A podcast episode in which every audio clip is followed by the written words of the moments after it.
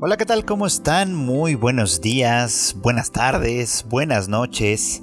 Sean ustedes bienvenidos a un episodio más de Anime al Diván, un podcast más de Tadaima en el que pues ustedes saben, su servidor Freud Chicken pues les platica un poquito sobre las impresiones que nos genera la temporada, los animes de la temporada de este verano, pues, ¿no?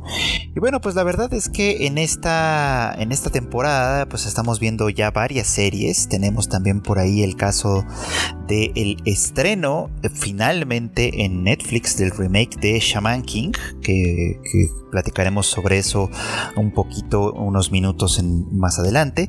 Y pues también daremos un poquito más de revisión a otras series de la temporada. A ver qué es lo que está pasando, pues, ¿no? ¿Qué acontecimientos, qué hechos suceden y son importantes o son interesantes en esta temporada? Y bueno, pues sin más, sin más dilación, empecemos pues hablando precisamente de Shaman King. Que este es un remake de una serie que fue, pues ahora sí que de principios de este siglo, de, de, los primeros años de, después del 2000. Ahorita no tengo el dato a la mano, por supuesto. Pero que la verdad hay que confesarles, en su momento yo no la vi yo no, no fui, no me interesó ver Shaman King cuando la transmitían en, distintos canales de televisión. Supe, sí, que, que, tuvo y que tiene todavía bastantes, bastantes fans que de alguna manera, pues por supuesto, esperaban con ciertas, con cierto interés, con ciertas ansias, eh, pues este, este remake que se anunció también ya hace algún tiempo. Eh, de hecho, no fue lo único. Con el remake de Shaman King también se anunció una, en Japón al menos, una reedición del manga eh, que, bueno, iba a verse en un formato bastante bonito y que, pues por supuesto, que para los coleccionistas iba a ser una, una gran, un gran aliciente si no estoy mal, de hecho, esa reedición, esa edición especial, es precisamente la que Panini está publicando en nuestro país. Así que bueno, si ustedes son fans, pues ahí tienen algo más a lo que acercarse. Pero tengo que decirles que yo la verdad es que no, no, no tuve interés en verla en su momento y, no tengo tanto interés o no tenía tanto interés en verla también eh, ahora que está pasando pues este remake. Pero pues en aras de cierta responsabilidad, ya saben, y de estar más o menos al tanto de lo que sucede en el mundo del anime, por supuesto, decidí darle cuando menos una oportunidad de ver al menos unos cuantos episodios y anoche, anoche vi el, primero de ellos. Un episodio que me pareció un tanto apresurado, como, como parece que a veces sucede con estos remakes. No es el primero, no es el primer remake al que le doy una, una oportunidad, digamos, ¿no? En otro momento ya también vi eh, o intenté ver por lo menos, ¿no? El, el remake de Digimon Adventure, que la verdad es que no seguí al final del día, la dejé como en dos o tres episodios, no estoy muy seguro. Pero bueno, pues este, eh, en el mismo espíritu, digamos, en el mismo espíritu aventurero, eh, fue que decidí, que, decidí darle una oportunidad a Shaman King. Y bueno, hay cosas que sí me llamaron la atención. Eh, en este primer episodio, obviamente, se nos presenta eh, el nacimiento de Yo, el protagonista, el chico protagonista, y de su hermano mellizo, aparentemente, pues, ¿no? De una familia que, que está afligida por una maldición, pues, ¿no?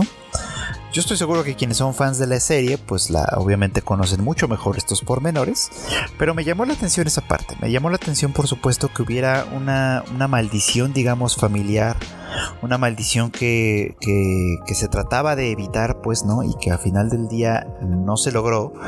Y, que bueno, pues, eh, según lo que nos va mostrando la secuencia de opening, por supuesto, es muy, muy evidente que, que, lo que se nos viene, pues, es un enfrentamiento fraternal, pues, ¿no? Entre yo y este hermano suyo, pues, ¿no? Que fue o que es poseído, pues, ¿no? Por este por este Onmyoji, pues.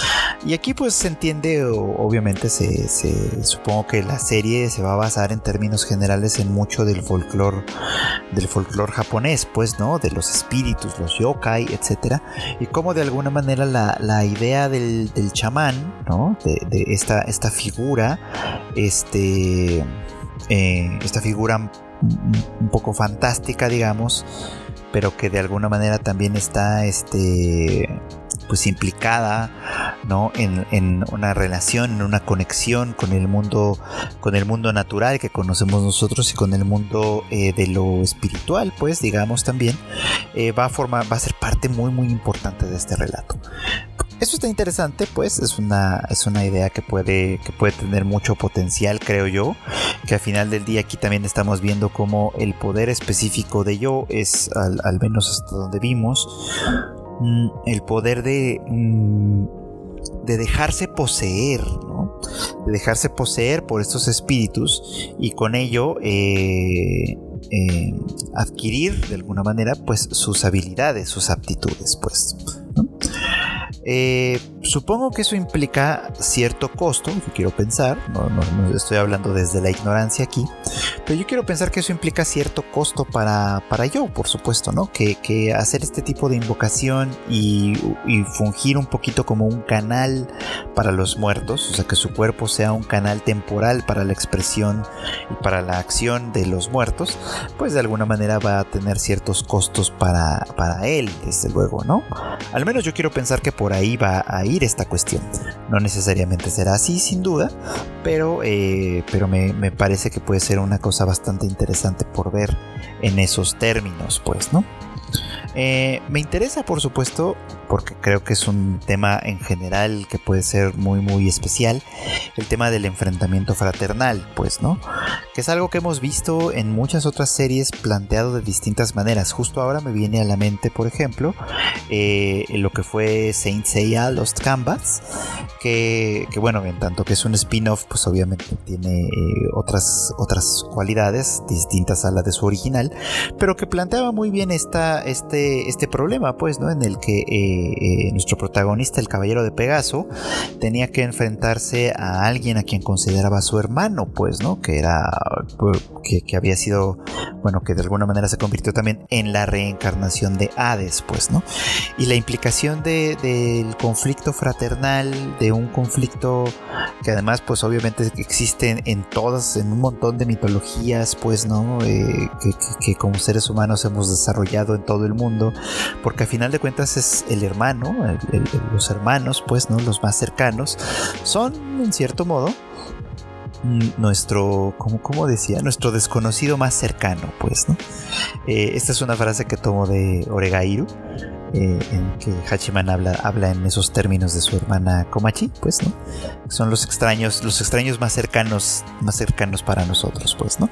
Yo no sé si, si eh, este enfrentamiento fraternal va a ser en esos términos, al menos en, en, Shaman King, pero es algo que me surge, pues, ¿no? Es algo que, es algo que me, hace pensar a partir precisamente de esta, pues, de este planteamiento, de esta idea, de este, de esta manera de plantearnos la historia en primer lugar.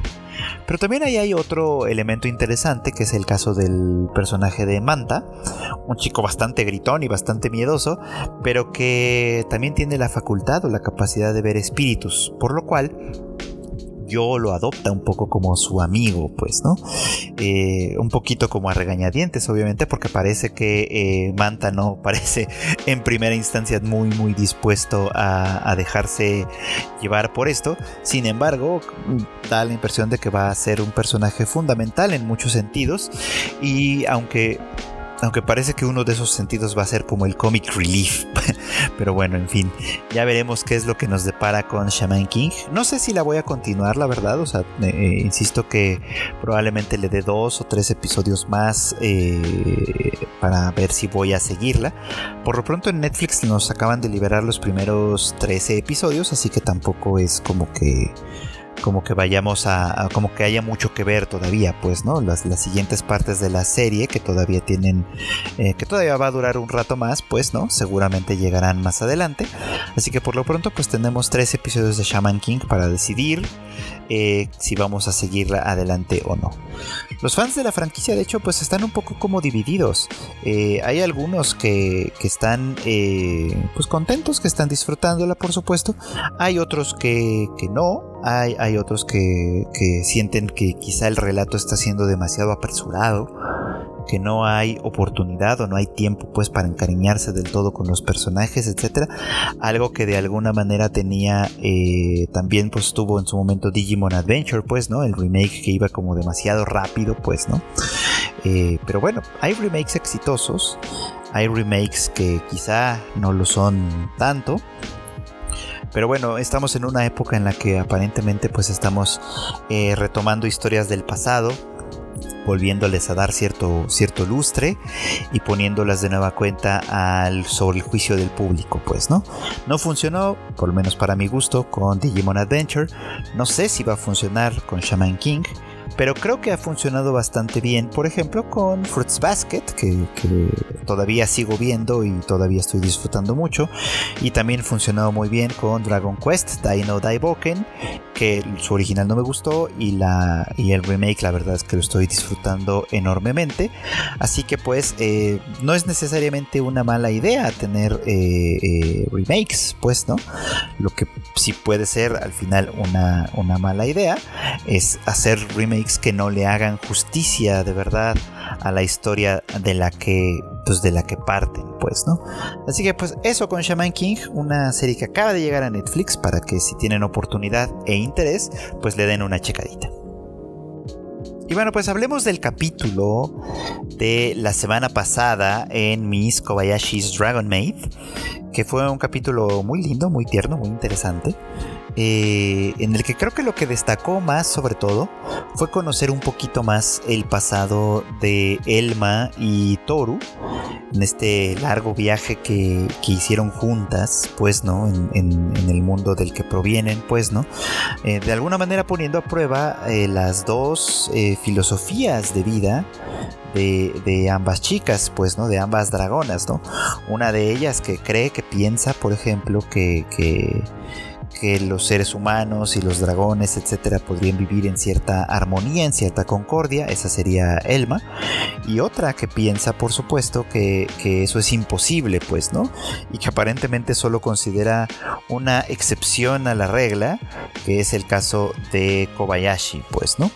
Así que, eh, pues eso está interesante, ¿no? Eso, ese, ese viaje, ese, ese, ese común, digamos, esa circunstancia común, ese vínculo común entre ambas, eh, pues parece, parece bastante interesante porque en principio no tienen nada en común, desde luego, ¿no? Sus perspectivas de vida, sus filosofías de vida son en principio opuestas, ¿no? No tienen nada que ver una con la otra, pero el viaje parece demostrar que hay cierta, pues cierta cercanía, pues, ¿no? Y es algo que además ideológicamente puede pasar mucho más, mucho más de lo que, de lo que uno cree, por ejemplo, ¿no? Pero vamos a poner esto en contexto.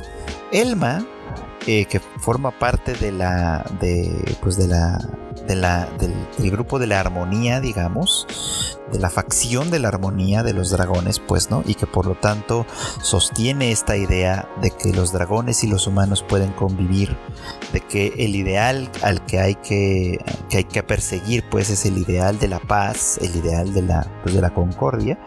Eh, eh, Elma y Toru entran en contacto por primera vez, digamos, eh, precisamente porque Toru la descubre Mm, haciéndose pasar por una especie de deidad, por una especie de, de, pues sí, de deidad benefactora, pues, ¿no? A quien los humanos conceden, eh, pues, comida, tributos a partir de esos, pues, ¿no? Y que ella a cambio les resuelve o les ayuda a resolver con su magia muchos problemas, ¿no? Les, les, les permite tener abundancia en sus cultivos y en su ganado, etcétera. Y ellos la, insisto, le corresponden pues a ella con ofrendas en, en formas de templos, ¿no? pues la han considerado como una diosa y obviamente ofrendas de comida, que es algo que Elma en particular disfruta mucho, pues, ¿no? Ante esta postura, Toru es bastante crítica, hay que, hay que decirlo así, ¿no? Toru que no cree, por supuesto, de ninguna manera que pueda existir tal cosa como la concordia, sino que más bien eh, ella parte de la base de que el conflicto es inevitable, puesto, se da cuenta que, de que lo que pasa con, con, Elma, pues al final del día es un engaño, pues, ¿no? O sea que al, ella tratar de arreglarles la vida a los seres humanos eh, eh, artificialmente, pues, ¿no? Usando su propia magia para esto, usando su, su, pues sus habilidades, pues, ¿no? Para crear condiciones que de manera natural quizá no existirían, ¿no? El conflicto simplemente se pospone. Y, cuando Toru de alguna manera le señala esto y le, y le demuestra incluso eh, que, hay conflictos que nacen a partir de esto, pues porque si un sector de los humanos eh, se, considera a Elma eh, una, una deidad, pues no, va a llegar el momento en el que muy probablemente esta pues este deseo, pues, ¿no? Este, este deseo de ser, de, satisfacer las supuestas demandas de una deidad, eh, se puede transformar en violencia, en nueva violencia, pues, ahora dirigida contra aquellos que se consideren paganos, pues, ¿no? Una realidad, por supuesto, que nosotros conocemos muy bien y que no solo aplica a las religiones, como muchos eh, cínicos de pronto parecen pensar, sino que aplica en realidad a cualquier ideología a la cual nosotros estemos con lo cual nosotros nos estemos comprometiendo, pues, ¿no? Eh, pero que a final de cuentas demuestra un, pues una forma de ser de los seres humanos que es muy característica, pues, ¿no? Y es que tendemos a dividirnos principalmente en tribus, pues, ¿no? En tribus unas más grandes que otras, unas más pequeñas que otras, pero que a final de cuentas solo son una extensión de una, eh, pues, de una perspectiva que, es, que, que empieza desde lo individual, pues, ¿no? Y que es básicamente yo y no yo nosotros y no nosotros. Y entonces, pues quienes pueden ser identificados como nosotros, como parte de nosotros, ajá, son eh, considerados pues como nuestros hermanos.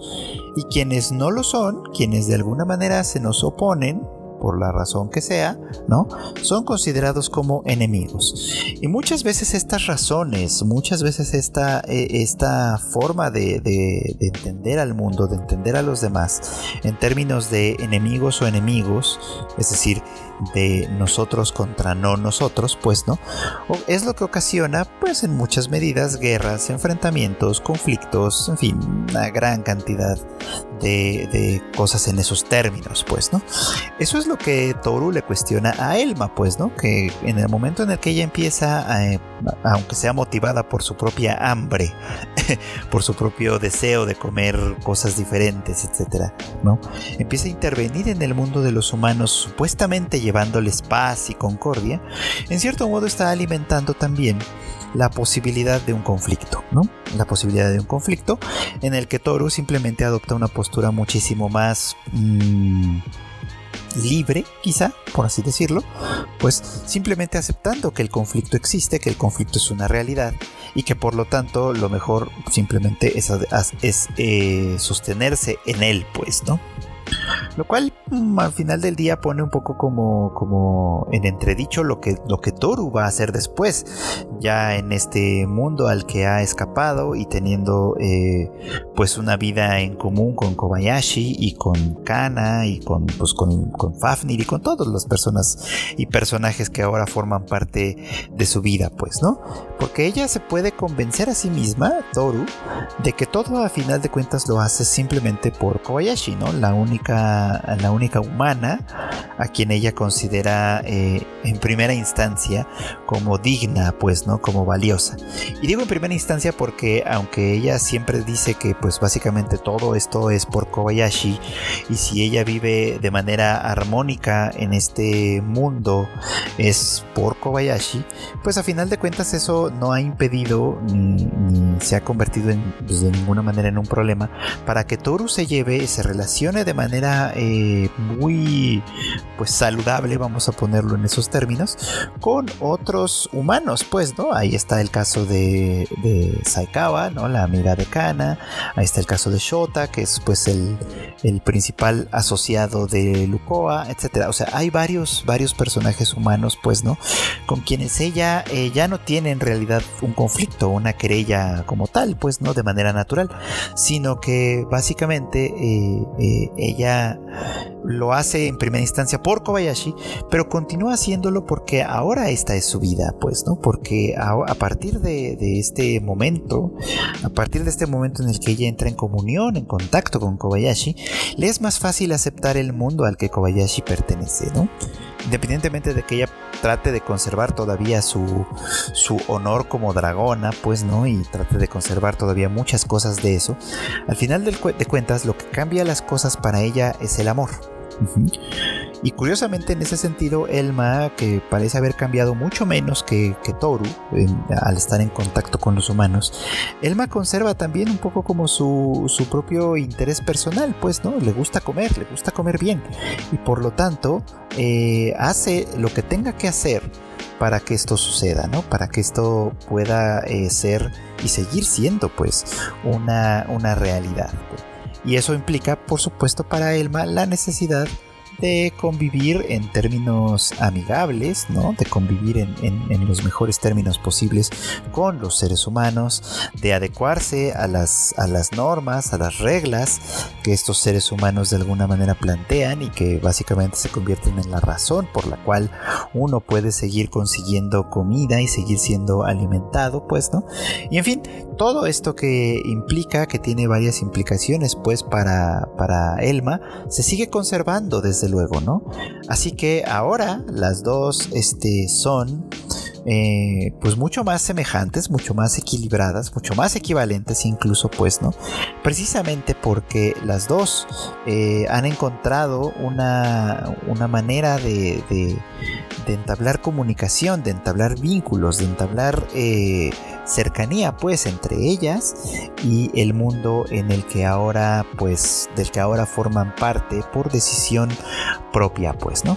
De ahí, que, de ahí quizá que Kobayashi eh, las identifica también como dos personas que son en realidad muy equivalentes, pues, ¿no? Que en realidad son, son más cercanas de lo que parece, aunque partieron de, ideologías distintas una muy muy individualista y otra quizá un, un, tanto más orientada a lo social, al final se dan cuenta que es en beneficio de ambas eh, eh, la armonía, pues, ¿no? Que es en beneficio de ambas la estabilidad, es en beneficio de ambas el mantener los vínculos, aunque partan de distintos lugares, aunque tengan perspectivas diferentes. Y creo que esa es una de las cosas bonitas que desde siempre ha tenido Miss Kobayashi's Dragon Maid, pues, ¿no? Que es una serie que, aunque tiene, insisto siempre, sus cosas cuestionables, en términos generales se ha mantenido muy bien eh, hablando sobre la diversidad, sobre las diferencias, sobre lo que nos hace pues eh, distintas personas, distintos individuos, distintos grupos, pues, ¿no? Pero que a final de cuentas, si buscamos, si le buscamos bien, tenemos oportunidad desde luego de eh, acercarnos, pues, ¿no? Incluso siendo y manteniendo esas diferencias. Pero bueno, pues hablando de conflicto y de diferencias y de todo esto, pues, ¿no? Creo que la serie que está explorando mucho más este asunto del conflicto, pues sí, del conflicto, del enfrentamiento, al menos por, esta, por este momento, es sin lugar a dudas Tokyo Revengers. Eh, yo me quedé muy, muy picado con el, con el capítulo de, esta semana, pues, ¿no? Porque eh, fue de verdad, de verdad mm, inquietante, pues, ¿no? Eh, pero vamos por partes. Sabemos ya que viene un enfrentamiento, ¿no? Entre Tokyo Manji y Valhalla, esta pandilla, pues, ¿no? Que cuyo comandante es desconocido y está envuelto en el misterio y todos sabemos, por supuesto, y sabíamos que Kisaki Teta seguramente es quien está pues a cargo, quien está detrás de alguna manera de este de esta pandilla, pues, ¿no? Eh, y bueno, pues una de las cosas que son aquí interesantes, lo comentaba eh, la vez en, otro momento, pues, es que eh, quizá aquí se nos está presentando como un, como un genio criminal, digamos.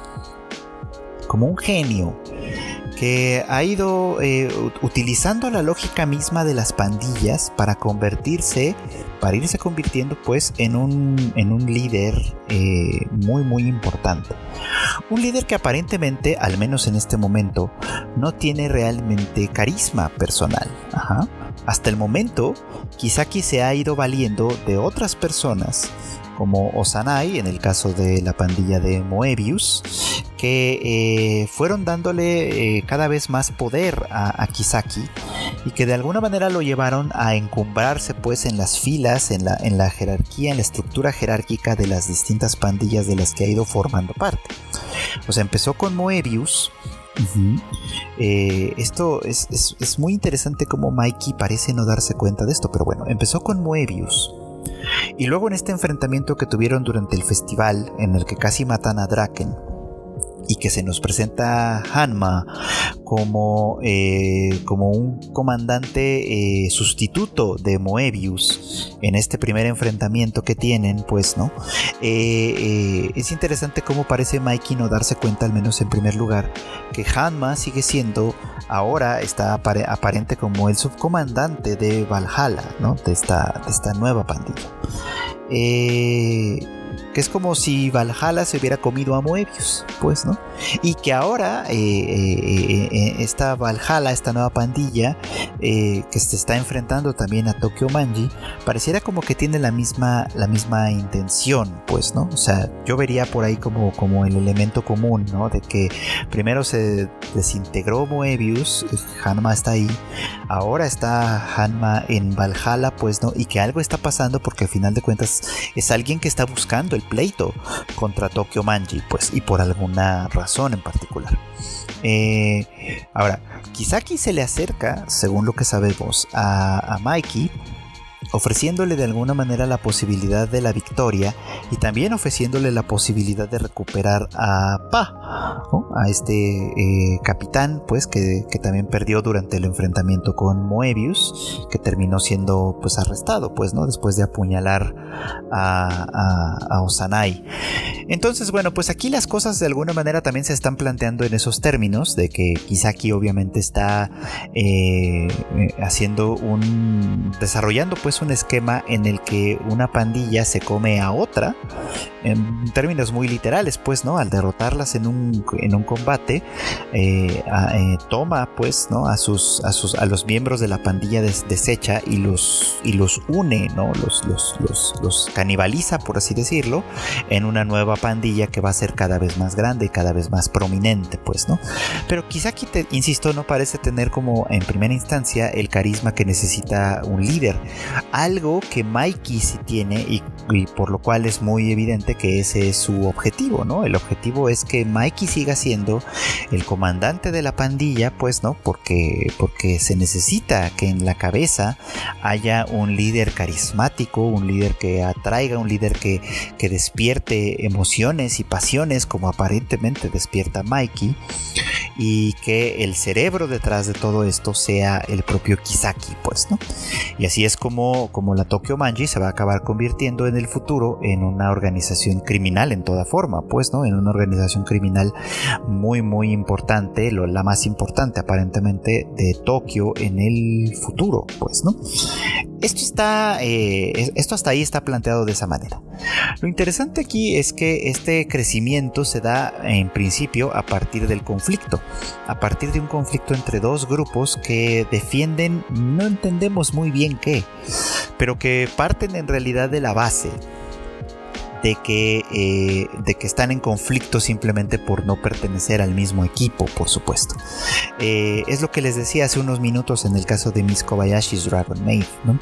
Eh, en Tokyo Manji lo que se explota, perdón, en Tokyo Revengers, lo que se explota es precisamente el conflicto que tiene que nacer, que nace de manera aparentemente automática, simplemente por formar parte de un bando que no defiende en realidad mm, nada concreto, pues, ¿no? O sea, defienden un territorio defienden una identidad, pero no defienden nada en particular, no hay una ideología detrás. sabíamos o sabemos que Mikey tiene aparentemente una intención, tiene, tiene el deseo de, convertir a su pandilla en algo muy muy importante y que le devuelva cierto honor a las pandillas de motociclistas Bososoku, este, un cierto honor que aparentemente se ha perdido en algún punto, pues, ¿no? una suerte de homenaje a su, a su hermano mayor, de quien también ahora sabemos una, al menos una parte de la historia, ¿no? Sabemos que fue eh, asesinado por Kazutora. Eh, sabemos que, que también tuvo que pasar eh, un periodo de cárcel, pues, por este, por este hecho, ¿no? Que, bueno, Baji no estuvo en la cárcel, perdón, que Kazutora tuvo que pasar un tiempo de, cárcel por este hecho, y que Kazutora, que es un tipo que está completamente enloquecido, aparentemente, es precisamente la clase de persona que se deja llevar como por un tipo de fanatismo muy, muy, muy, muy sacado de onda, pues muy, muy, muy sacado de contexto, muy sacado de toda, de toda proporción, vamos, ¿no? Eh, así que pues quizá aquí está explotando todas estas pasiones. De hecho, sí me llamó la atención un poco cuando dice, cuando... Mm, eh, cuando Mikey dice, le dice a, su, pandilla, a su grupo, que van a pelear contra Valhalla, pero que Baji no es un enemigo y que el objetivo es recuperarlo, es, volver a traerlo a, a, Tokyo Manji, pues eh, Kisaki expresa de manera como muy, muy elocuente, ¿no? que esto es exactamente lo que él deseaba y muy pronto se ve por qué. Aquí el conflicto está puesto en términos emocionales, insisto.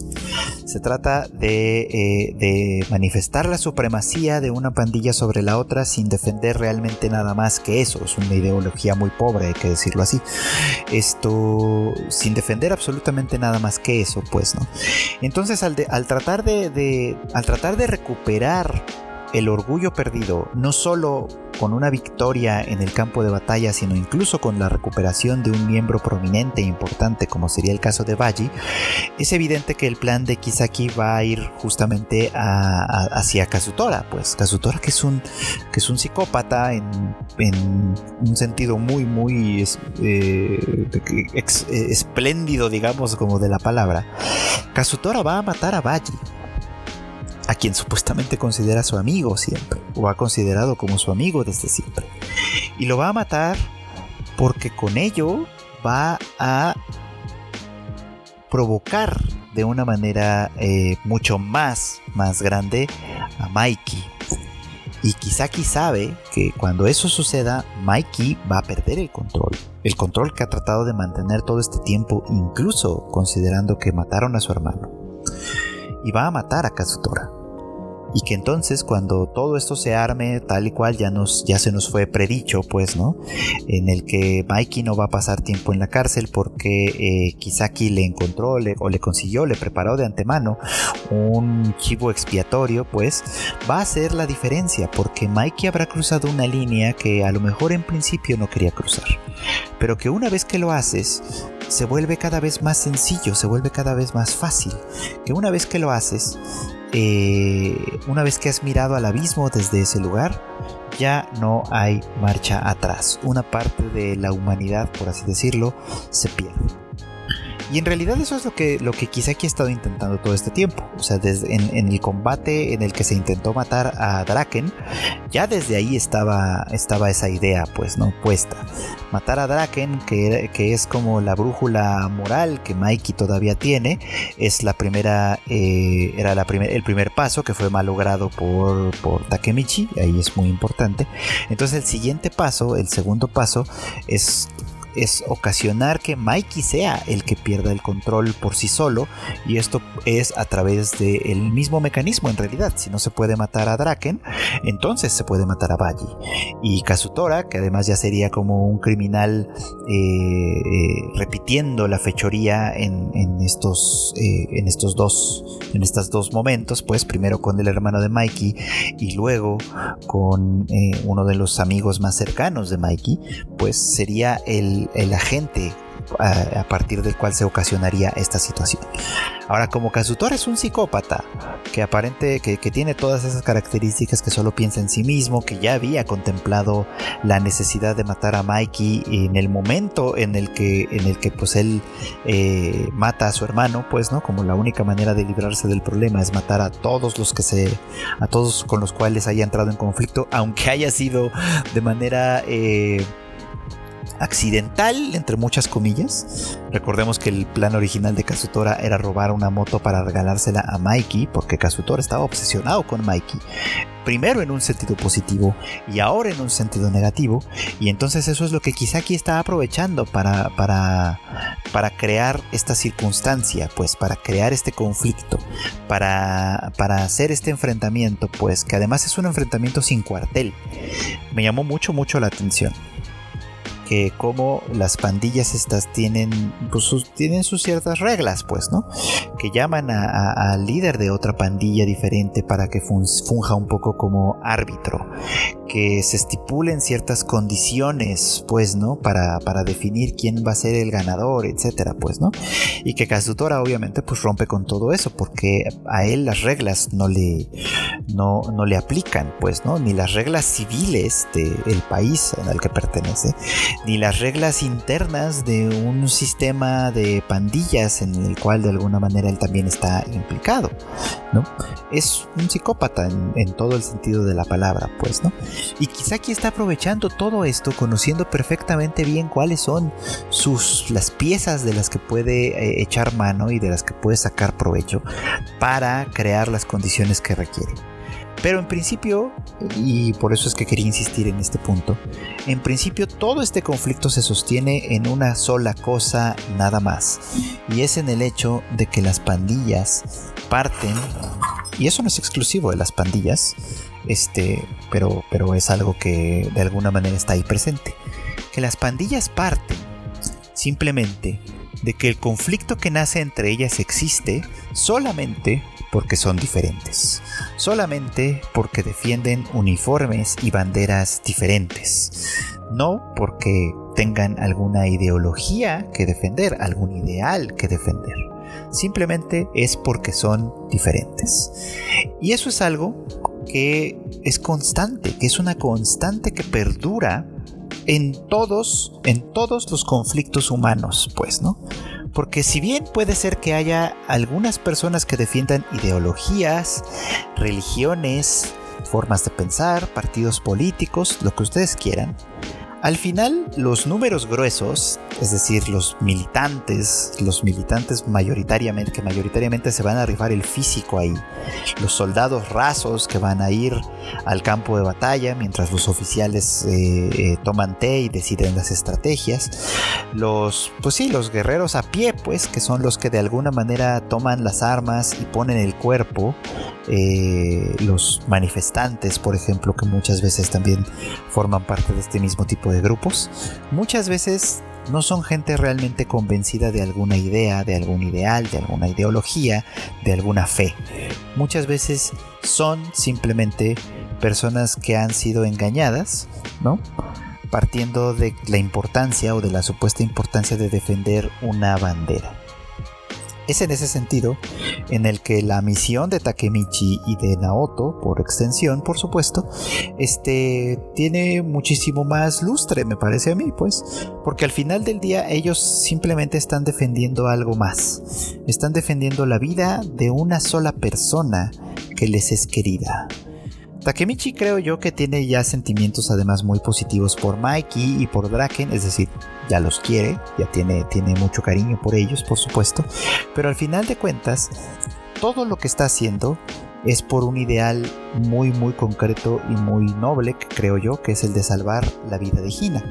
Sigue siendo el eje fundamental, salvar la vida de ella, salvar la vida de sus amigos que parecen ser prisioneros en el futuro, por lo menos Akun es prisionero de, de, Kisaki de alguna manera.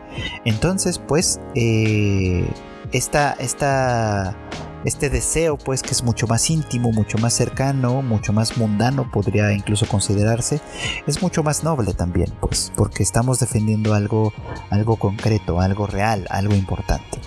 Takemichi puede no ser un héroe eh, en el mejor de los términos, por supuesto, ¿no?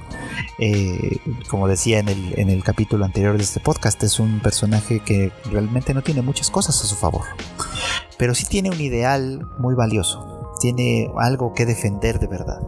Y eso me parece que es algo fundamental en, este, en, este, en esta guerra absurda entre, entre pandillas que solo defienden ¿qué?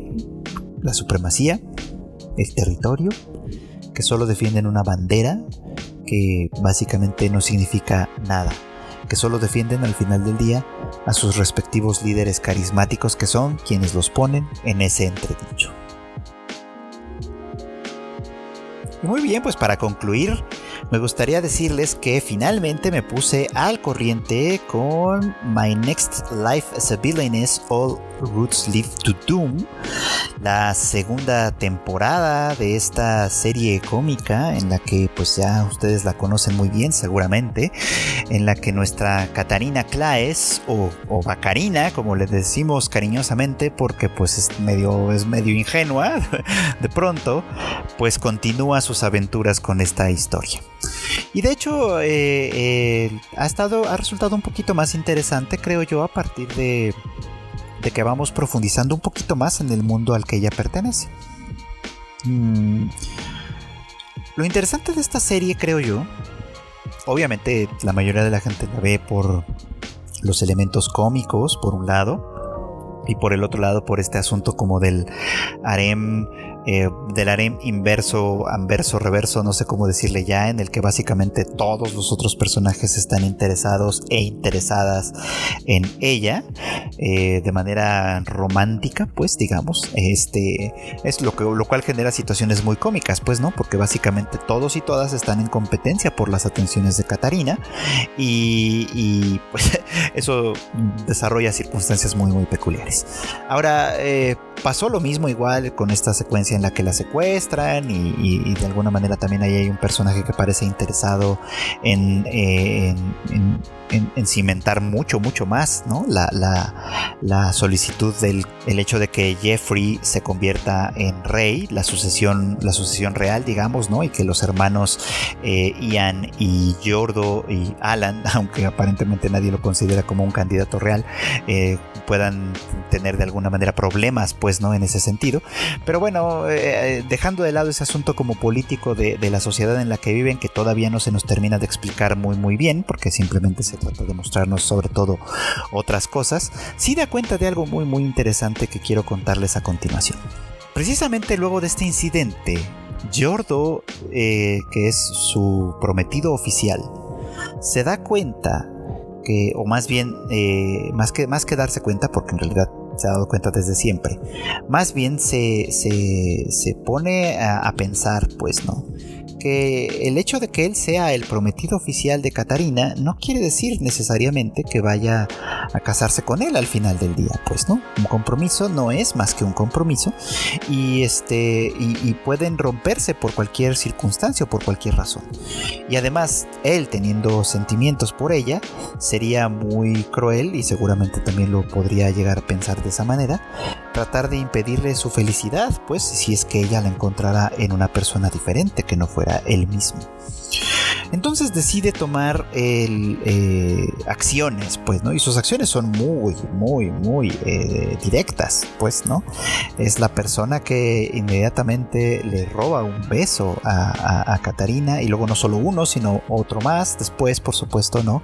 Estableciendo desde el principio, desde un momento, desde este momento ya, su supremacía, pues, ¿no? Y, poniendo obviamente a, a Catarina en, en ese predicamento, pues, ¿no? Porque ella realmente no lo había considerado como tal. Una aficionada como es a las historias románticas está acostumbrada a, verlas desde la desde las ah, desde las gradas pues no está acostumbrada a ser una espectadora no una protagonista y en y, en su llegada a este nuevo mundo eh, a este isekai en el que pues eh, en el que a ella le correspondía el papel de la villana en el, en el juego que ella conocía por supuesto su única motivación fue evitar los destinos funestos que le habrían tocado a su personaje de manera natural, pues, ¿no?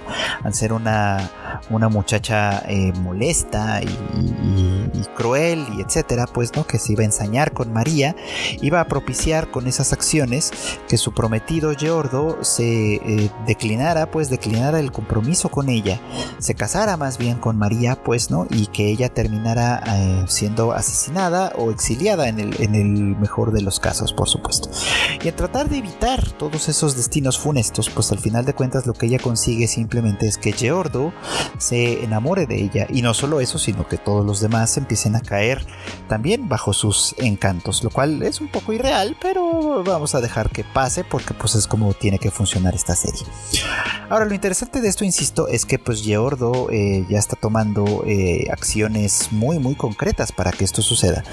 Y Katarina que no lo había pensado realmente de manera... Mm, pues de manera muy real, que hasta el momento se había dedicado simple y llanamente a disfrutar su vida como adolescente, estudiante, con rodeada de amigos, etcétera, pues no, ahora tiene que considerar esto como una posibilidad real, porque pues efectivamente, una vez que termine la escuela, tendrá que pensar en una en su vida como adulta, pues no, y su vida como adulta obviamente implica su, su vida como parte de la nobleza. Y si se casa con Giordo, de la realeza, que ya es un poquito más, un escalón un poquito más alto que este.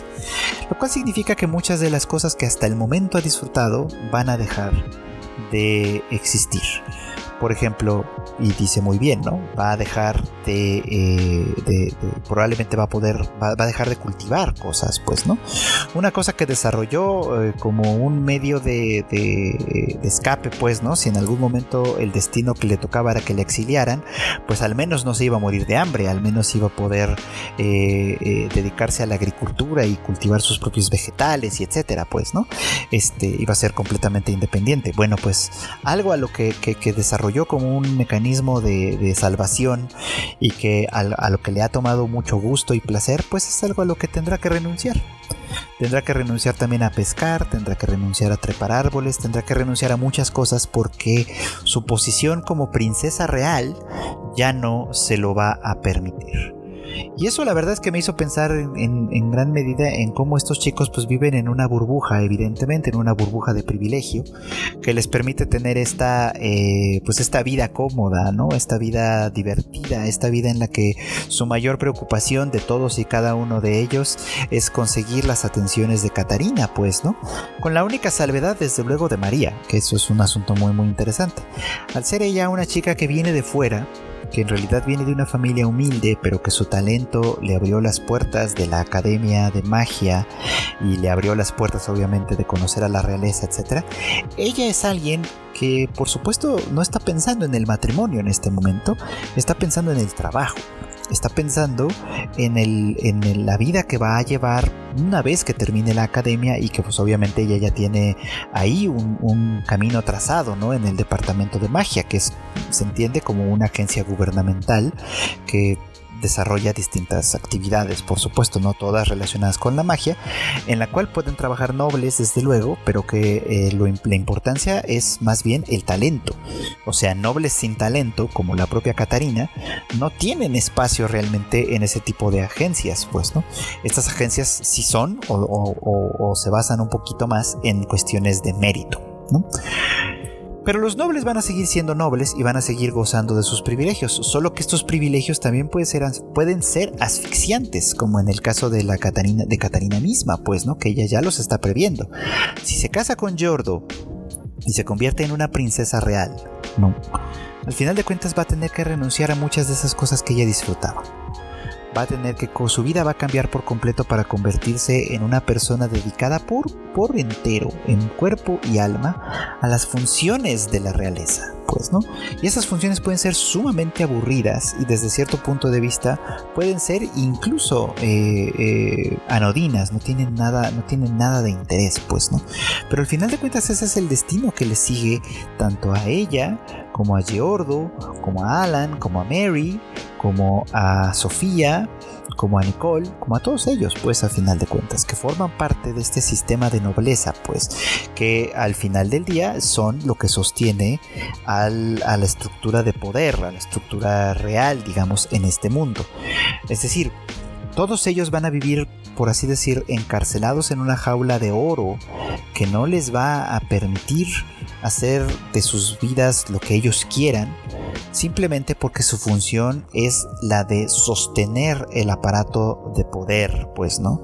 Y con ello, obviamente, los privilegios que cada uno de ellos tienen a su favor.